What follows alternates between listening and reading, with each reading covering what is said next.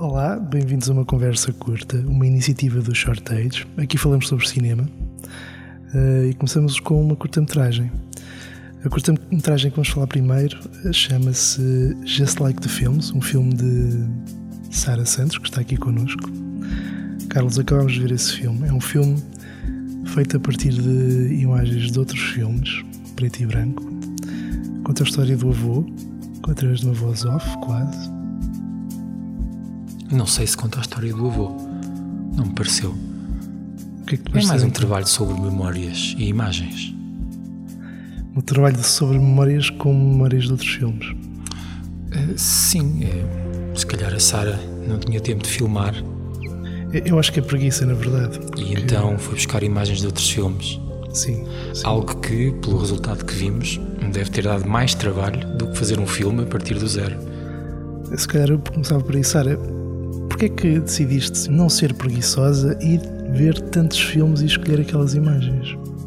Lá está, tentei facilitar o meu trabalho e acabei por me queimar, não é? Tive que ver uh, uma carrada de filmes e escolher várias imagens. Uh, mas o, o, intuito inicial era mesmo uh, não filmar e trabalhar através de. ou trabalhar com imagens de, de, de filmes no ar. E como, como o Carlos estava a dizer, mais do que hum, a história do meu avô, uh, o filme foca-se sobretudo neste trabalho da memória e de que forma é a memória cinéfila ou, ou a memória que nós uh, construímos, que é uma memória construída através uh, do cinema, acaba por mudar as nossas próprias memórias. Uh, no meu caso, uh, é a imagem que eu construí do, do meu próprio avô. Uh, porque as memórias que tenho deles são tão vagas que o cinema acabou por, por me ajudar a preencher esses intervalos, esse, esse, esses vazios. Estás a usar um, um, outras imagens. Imagino que tenhas escrito algo primeiro e depois foste à procura mas no meio desse processo entre, as, uh, entre o que escreves e as imagens que encontras e o que sai o resultado final, houve influência do, do, da matéria que foste encontrando no próprio texto? Sim, sim, exatamente.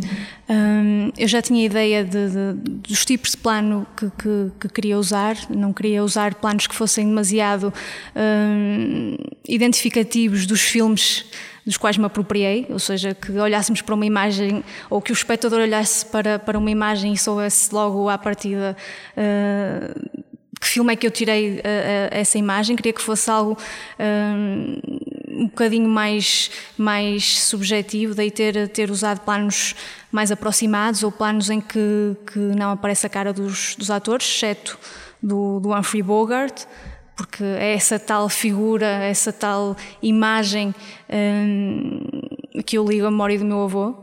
Hum, porque quando via os, os filmes do, do, do, Humphrey Bogart hum, era quase como, como, se, como se estivesse a olhar para o meu avô. Lá está, mais uma vez, esta, esta memória construída, me lembro muito melhor de, de, do Humphrey Bogart do que propriamente uh, do meu avô. É um bocado triste, mas, mas, mas, mas é, é, verdade e, e, o cinema acaba por nos ajudar também a, a, a colmatar a, eh, a, nossa própria, a nossa própria existência mas lá está, o, o trabalho de, de, escrita, houve um texto inicial que foi bastante uh, cortado e adaptado depois uh, às imagens que, que, que, eu decidi usar. Ou seja, foi sempre um. Uh, tal como as imagens que fui montando e remontando, o texto também sofreu essas, essas alterações até chegar a este resultado. Achas que quem cria este tipo de cinema um, tipo de vantagens é que terá sobre um formato mais convencional em que tens que filmar tu e produzir tu a curta-metragem? Sinceramente, vantagens. Uh, lá está, é um processo um bocado, um bocado ingrato, não é? Porque à partida uh, as pessoas pensam, mas ela não filmou, uh, ela não fez um filme, não é? Se ela não precisou pegar uma câmera, se não precisou de uma equipa, isto, isto não é um filme. O que é que é isto, não é? E lá está, há, há, um outro formato que é o que é o, o filme ensaio, hum, mas também não sei se este, se este se pode enquadrar nesse, nesse, nesse género de filme ensaio, porque eu não estou a falar propriamente hum, ou não estou a fazer um ensaio uh, ou a teorizar ou filosofar sobre, sobre o filme noir, um, mas está, está, existe este diálogo de, de, com e, e, do cinema, quase meta, metafílmico. Mas vantagens vantagem é que eu posso posso tenho mais liberdade para um, para trabalhar os materiais da forma que me apetecer e sem ter que estar a explicar a ideia uh, a um diretor de fotografia ou um diretor de som ou editor, porque acabei por fazer a função primordial deste filme, que é a edição, que é um filme, é um filme de montagem. Uh, a única pessoa a quem eu tive que, explicar a minha ideia e que acho que, que, que conseguiu fazer muito, muito bem uh, foi, a, foi a atriz uh, que deu voz ao meu, ao meu texto. Mas lá está, vantagens. Eu acho que também tem muitas desvantagens.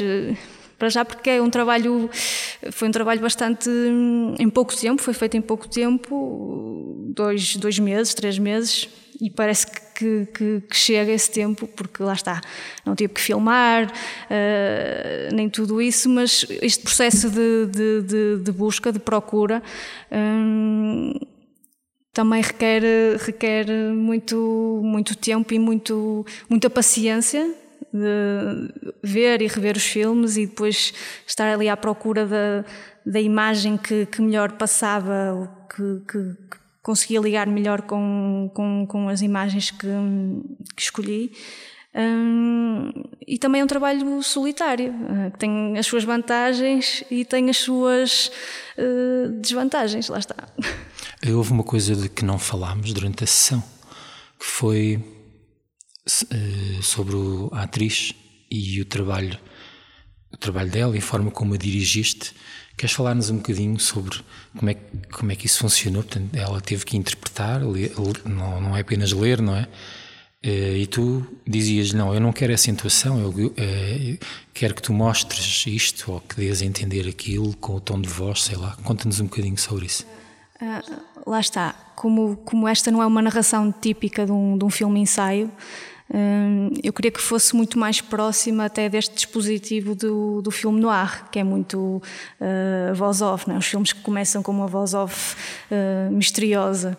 Uh, e eu quis também usar essa, essa, essa linguagem e dar essa, essa, essa roupagem ao, ao meu texto. Uh, e mostrei-lhe alguns exemplos. Uh, é curioso porque é difícil arranjar exemplos de, de, de voz off femininas no, no filme noir, uh, mas encontrei, encontrei alguns exemplos e o exemplo que, que, que acho que me ajudou mais foi uh, The Secret Beyond the Door. Um, e mostrei esse, esse, filme, esse filme à Telma. Um, e depois foi também um bocadinho por tentativa e erro. Primeiramente quis que ela uh, desse a intuação que ela, uh, ou a interpretação que ela achava uh, mais apropriada, também para eu perceber, também não quis influenciar logo muito, muito, muito no início. Ela tinha, tinha aquele exemplo, mas eu disse: não tens de fazer exatamente igual, tenta interpretar isto com aquilo que, que, que tu sentes. Uh, e depois foi um bocadinho limar as arestas, porque, porque acho que ela percebeu uh, o ambiente que eu queria, que eu queria criar.